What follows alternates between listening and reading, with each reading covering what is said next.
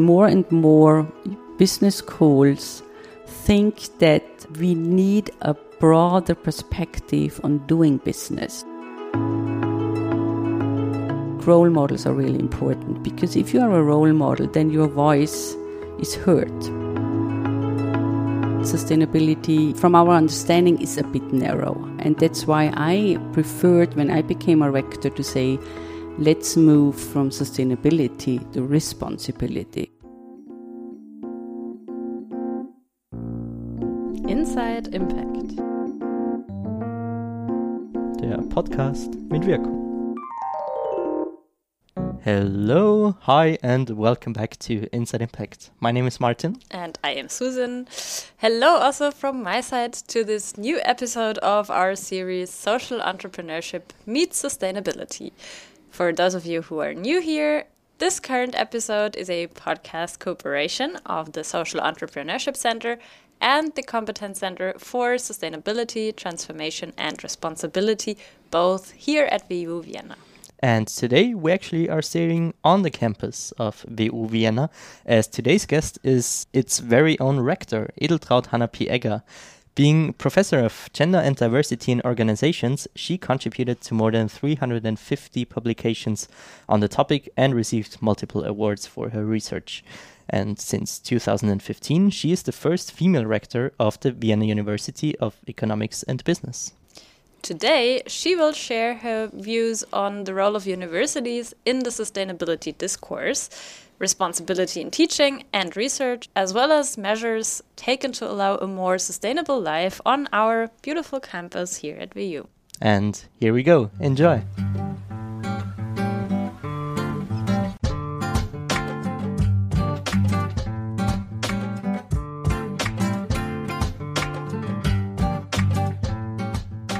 Hello, Rector Edeltraud Hanappi Thank you so much uh, for taking your time and participating in our podcast series, Sustainability Meets Social Entrepreneurship. Uh, thank you for being here. Actually, how are you doing? Oh, well, first of all, thank you for inviting me to have some thoughts about sustainability, and I'm really fine. Thank you. That is wonderful.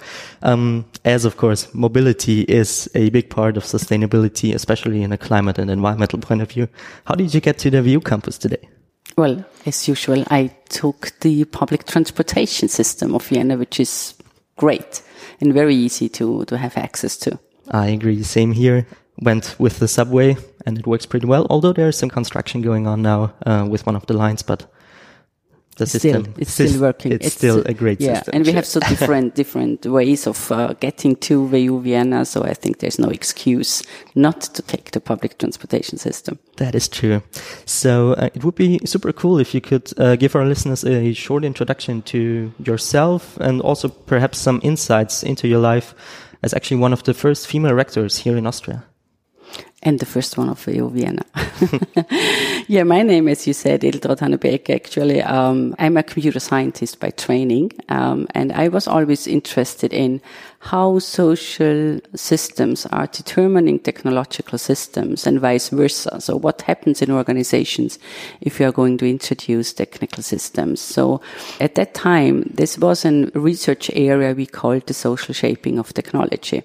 So I did a lot of these stuff uh, as a computer scientist. I went to uh, international universities and then I figured out uh, that I have to do a lot of organization studies to understand how these organizations are working and how they are impacting technical systems and vice versa. So when I did a lot of organization studies, I came up with very interesting observations uh, with respect to gender and diversity. And that's why I turned then finally to the research questions of uh, the role of gender and diversity in organizations, uh, which led then to the offer of WU Vienna to become a full professor at WU Vienna in 2002. Um, so I did um, a lot of teaching, a lot of research, but also as an academic and a university a woman, I always thought that the self-governance is very important for universities, and therefore I also was very much committed and engaged. So I have been the head of the Senate of WU Vienna and so on.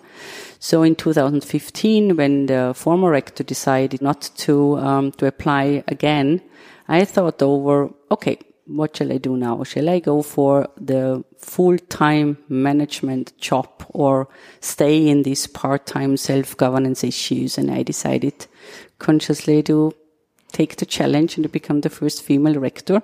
So I'm in my second term now, in my sixth year, and I still have a lot of fun. That is wonderful to hear, actually. Um, you already mentioned uh, your research focus uh, was first on organization studies, but then on, on gender and diversity issues mainly. Um, I think I read there are around 300 publications where you were involved, so that's a, a big, big number. Um, do you think there is an interconnection between gender and diversity issues and sustainability issues? And perhaps what are those interconnections? Well, as, as you know, sustainability always means that you have an eye on what's going on currently and how are you going changing uh, the circumstances positively so that there is a, a better future. If you have this understanding of uh, working for sustainability or on sustainability, then also part of it is how are you dealing with diversity and uh, how can you be a more inclusive organization? So yes, I think it is an important aspect of sustainability. But I also think that sustainability, from our understanding, is a bit narrow. And that's why I preferred, when I became a rector, to say, let's move from sustainability to responsibility, which I think is a broader concept, including many other aspects we probably would not immediately relate to the term of sustainability. That is interesting, actually. So the responsibility part um, being more broad, because of course, for, for many, many people, um, at least in the past and maybe, maybe now, uh, even sustainability always has this ecological touch. But of course, there is a big uh, social, uh, part of sustainability as well. Um, do you think when we look at these two well, of course, also the economic part, but ecological and social sustainability. Do you think these two can be perhaps targeted individually or are they always connected? Well, for the purpose of analysis, uh, where it's always necessary to have a kind of reduced complexity, you can target, of course, those questions independently. But coming up with um, good solutions always means that you have to have a look on the interconnections. So um, it is about ecological economics, but it's also about what is the social impact in a mid, uh, mid and long term. So maybe I, I, can give you a small example I, am thinking about is if you are saying, well, from an ecological perspective, and you said it when, when we had this very small chat at the beginning, you would prefer public transportation. Uh, so you can talk about mobility and what is necessary and what is needed.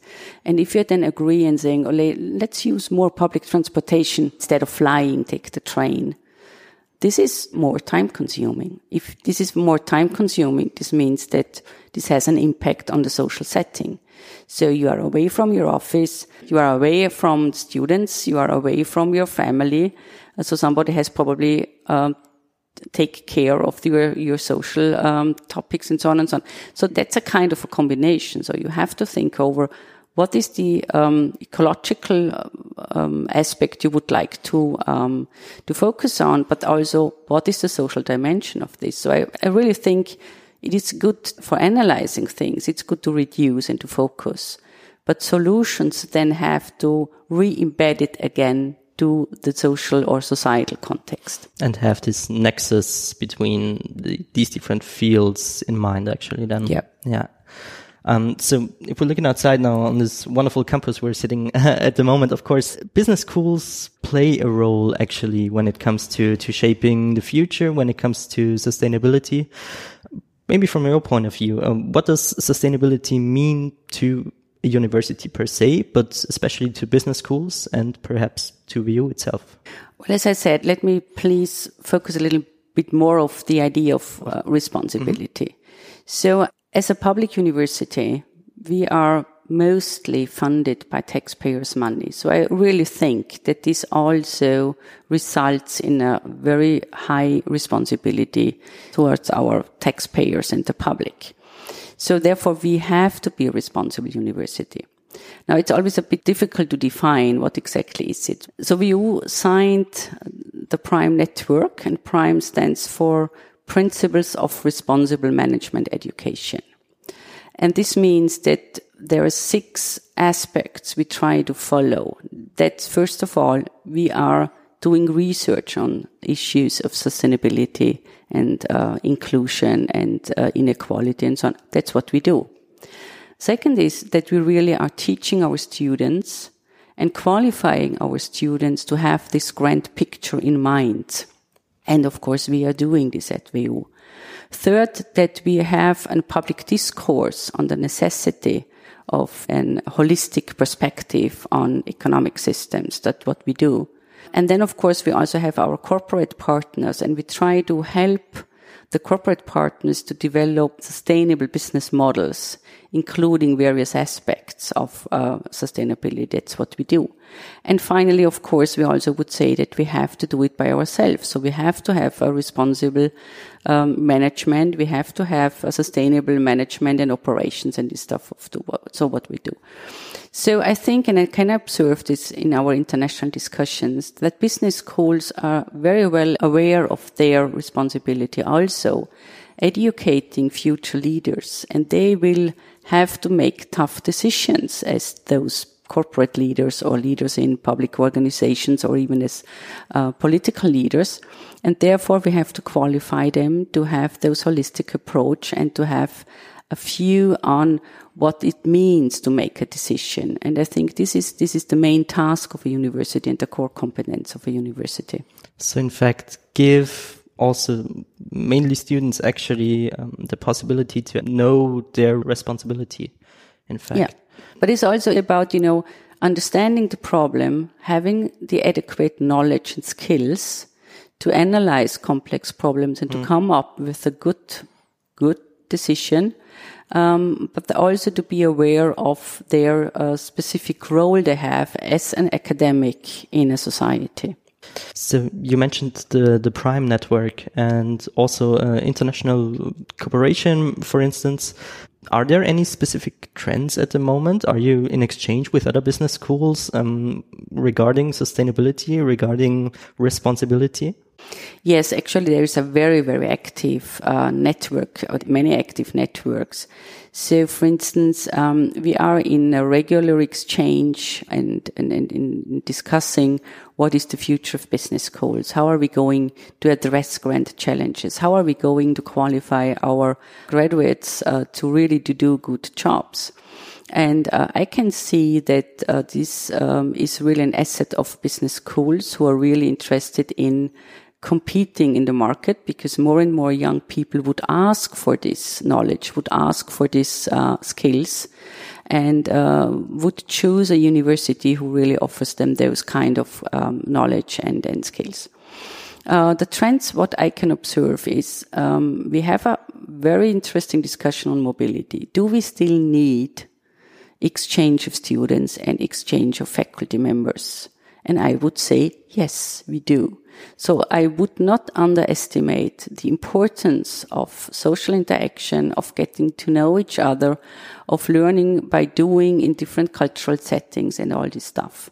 But of course, we are aware of that um, there might be um, more efficient ways to cooperate with each other. So it's not necessary probably that, I don't know, uh, many people are flying to uh, other countries because uh, we have a two hours meeting there. So I think digitalization is an issue and how can digital formats help us to have a more uh, sophisticated um, understanding of where is the need for mobility and where is it not very, uh, very efficient. So uh, this is an interesting discussion. Actually, WU signed a statement of the importance of mobility. I really think that you cannot have the same experiences and therefore you can't develop intercultural competences by have online meetings only. But however, we still are discussing and searching for alternative formats to allow additionally um, people to meet. So we developed several courses, uh, online courses, where you as a student would be part of an international student population without traveling because you are in a virtual room, in a virtual classroom, and therefore you are working together for grand challenges. We made pretty good um, experiences with this. It's a nice add-on. Students are appreciating this uh, very much. But nevertheless, of course, it's not an, an adequate substitution also for meeting um, uh, on site. The same is true with research. Of course, um, you could have very easily um, online meetings discussing several aspects, or you even could have a keynote speaker on an online format. But to sit down and to have a discussion, to have uh, a kind of a discourse um, therefore, you have to sit in a room. You have to have those non-verbal information, what is going on here. You have to get a feeling of uh, what is important, what is relevant, how are you going to react to the response of, of, of your audience or other uh, people you are discussing with. So um, it is about balancing real meetings, face-to-face meetings with online formats. So this is a huge discussion internationally. The second trend is that more and more business schools think that we need a broader perspective on doing business. So more and more business schools would add courses on ethics, responsibility, um, ecological economics. Uh, they would, you know, allow students to work on social entrepreneurship, on, on social um, um, projects and so on and so on. So I can see that there is a clear shift on broadening the, the, the program and the portfolio of courses offered to students super interesting. Many, many points we could uh, go on there. Perhaps uh, connecting to a previous episode where uh, Giuseppe Delmestri, professor at uh, Change Management, was a guest, and he wrote in his blog his dream of a Vienna University of Sustainable Economics and Responsible Business. Uh, what is your opinion on that? And perhaps what is the, the potential impact of the WU and other economics and business universities when it comes to this responsibility? And perhaps what is needed to have this uh, Vienna University of Sustainable Economics and Responsible Business? Well, this name would be far too long. So I, I, have already my difficulty saying, well, I'm the Vienna University of Business and Economics. So it's, um, this is too long, but of course we know what, what he wanted to say. Well, it depends a bit on, would you like to have those terms added? Or should our understanding uh, of business and economics be that it is about sustainability? So I would prefer this one. So I would say there should be an understanding that if we're talking about business and economics, then you are immediately talking about how to create a sustainable and inclusive society by having uh, economic strength and by having those ecological and sustainable perspective on what it means to do business what does it need? Well, actually, I'm very proud that WU is um, a role model for many other universities and business schools. For instance, we had our AACSB re-accreditation, and they said that WU is a best practice example for a responsible university because we are not doing, you know, their project and their project, but we understand responsibility as part of our DNA. That's really what they, the external peers uh, could recognize and that we all are very much committed to these values. And this was therefore um, really um, perceived as being a best practice example. So I think role models are really important because if you are a role model, then your voice is heard. And if you are joining those networks and you are speaking up for those topics, uh, then you will be heard. That's why um, WU Vienna became part, for instance, of uh, the European University Initiative, Engage, where we have those uh, ideas about meeting the grand challenges, finding solutions for the grand challenges together with our students and with our researchers. Um, furthermore, of course, and this happened already, it has to be somehow recognized. So it is a good step that the accreditation agencies really have also a look on what is this university or this business school doing uh, in terms of responsibility, ethics, uh, and sustainability. So this is also was a very important step that that you really care about those issues if this is part of your accreditation process. And of course, um, I also think that outreach is very important. So really demonstrating that the knowledge we are generating, we really provide to publicly interested people or to corporate partners and so on and so on. I think this is needed, that we have this discourse, that we also learn to fight. As I said, it's not always about, um, you can find the optimum solution. It is very often about how are you going to solve different uh, conflicts of priorities. And this has to be publicly discussed. And therefore, then you have to uh, argue why you would um, go for this or that decision. So I think we shouldn't forget that academic life and academic commitment means to be open to debating and uh, having a discourse on those issues what I get here is also that, of course, uh, the discussion and the challenges here are, are, manifold, in fact. But one important step would be actually to make dealing with responsibility issues, with sustainability issues more visible, in fact. Is this true? Is this correct? Oh, yeah, it is. And, and we have a lot, as I said, it is already visible in accreditation processes. We have different certificates. Uh, we are going um, and to show our standards we have we are the first climate neutral campus. We're going for being one of the first climate neutral universities. So, and this comes with a lot of pressure. If you say, well, we go for this, then a lot of people would ask you after a while, so what happened? Where are you now? yeah, and this is definitely important. You now mentioned, of course, uh, the Green Campus Initiative and the first emission-free campus. Do you think this is already like the optimum for the campus, or are there any next steps planned? Anything um, can still improve, of course, when it comes to the campus? No, not not in the operation of the campus. There we have the minimum. We are just compensating. We are um, funding projects who would compensate our CO2 emissions. So with the operation of the campus, there we are. Given that the compensation is quite low, this means that we really got out of the campus whatever it takes. But now to become a CO2 free emission university, we have to take next steps. We have currently the topic of mobility. Which kind of mobility is really necessary?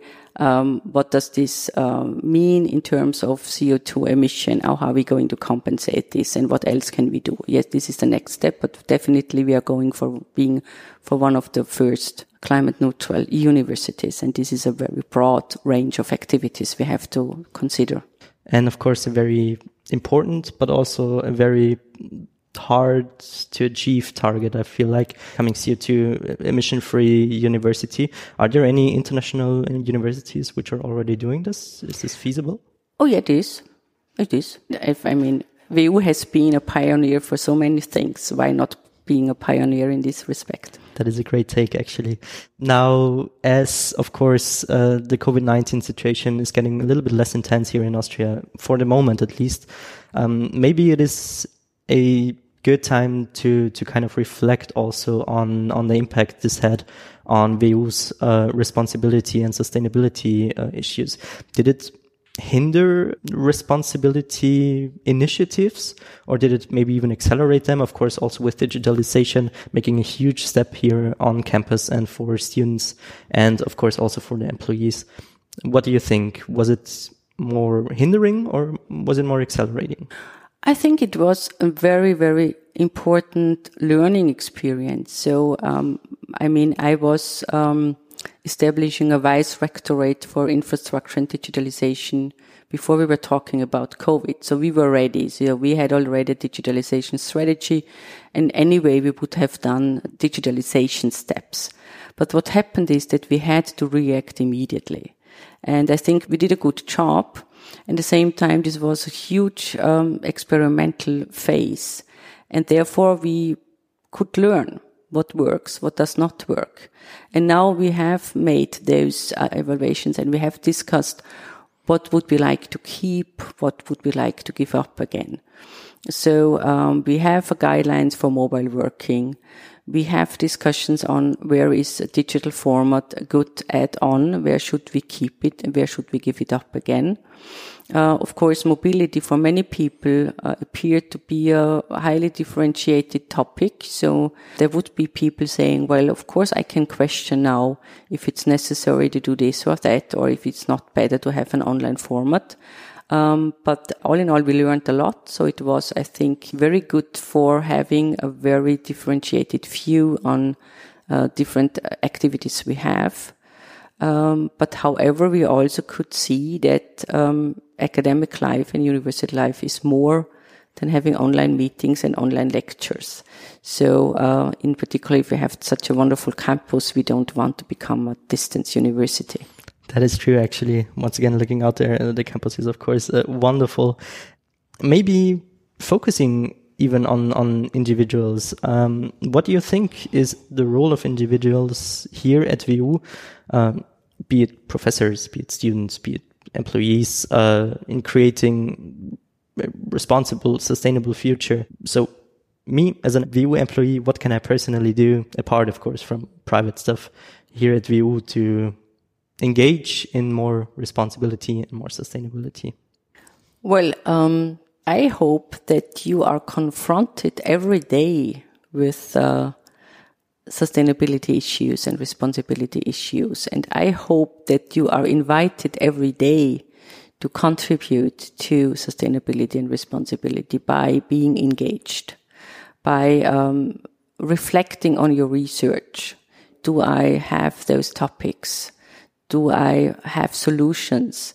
So um, you probably have a lot of questions, but as a researcher, I would uh, invite you to to find solutions and answers. Um, uh, do I teach? Do I invite my students? To go an extra mile to think over solutions uh, of uh, grand, grand, grand challenges, or even small, small topics they could work on. But of course, also the third mission activities. So we have so um, nice formats where we would invite the the public saying, well, let's discuss about issues, and we have those WU matters uh, where we always have very interesting topics, and uh, they're very often about ethics, responsibility, sustainability. Uh, but also, you know, I mean, we have um, the green bodies. You could become one. Um, we have WU4U, which is um, very nice scholarship program for students with a socially weak background. They are also offered mentors, uh, mentoring. So we are always looking also for mentors for those people, uh, and, and helping them to, you know, get used to those, uh, university environment. So I would be a little bit concerned if you would not be confronted every day with issues and with uh, invitations and ideas how to deal and how to be involved with sustainability and responsibility at WU. Of course, that is perfectly clear and perfectly true. There are many, many initiatives where people can uh, contribute, uh, also get together with, with like-minded uh, people. Of course, you said um, green bodies, volunteering at WU, so many, many different initiatives for students, for employees, and so on. Perhaps reflecting a little bit once again and, and um, looking back in time, what do you think is the biggest achievement of WU when it comes to responsibility and sustainability? Maybe during your terms, but maybe even longer in the past?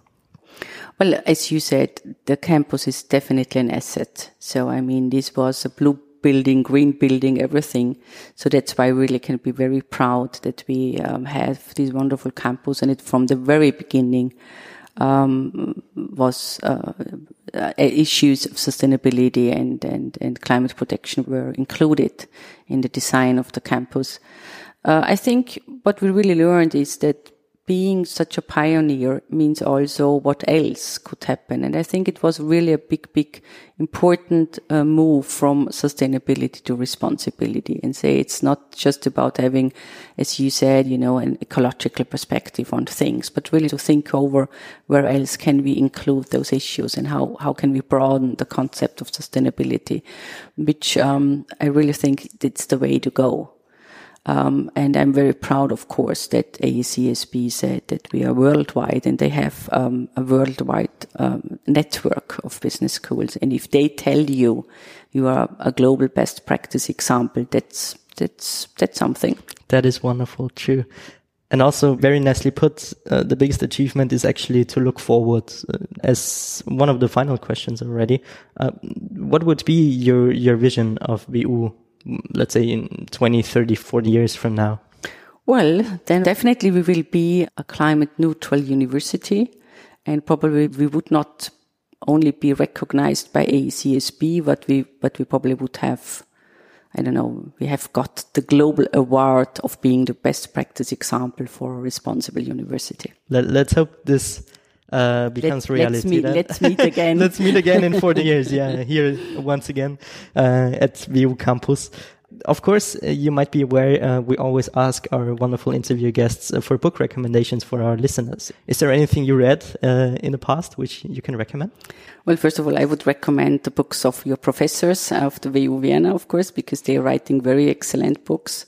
Actually, I I ordered a book. Maybe you would like to join me in doing so. And I ordered the book of uh, Mazzucato, uh, and it's about uh, the mission economy and I'm looking forward to read it during the summer months. Wonderful. To all of our listeners, of course, you can find this one in the description of the podcast episode with a link to it, of course, as well. Besides that, there's only one last question, which is kind of always the last question in an interview. Is there anything else you would like to get out to our listeners? Yeah, I think that actually the fact that you are doing this broadcast is for me a very nice proof that you are committed to our understanding of being a responsible university. And I thank you very much for this, uh, for this uh, project.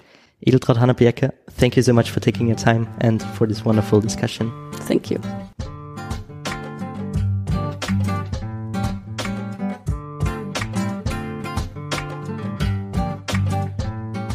Once again, thank you very much to Rector Edeltraud Hanappi-Egger for this nice talk. As always, you can find the book recommendations and other mentioned sources in the description of this episode. In the final episode of our podcast series, we put a stronger emphasis on SDG number 5. Together with social entrepreneurs Bettina Steinbrugger from Erdbeerwoche and Sophie Rendl from Frauendomäne and Ungleich Besser, we will discuss gender equality and empowerment of women in entrepreneurship.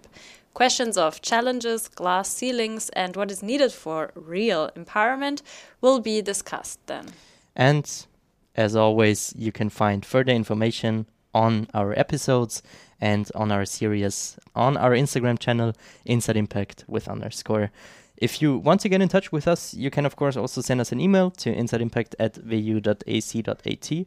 And if you like Inside Impact, why not give us a review on your favorite podcast platform and tell your friends about it? See you next week. All the best from the Inside Impact team. Take care.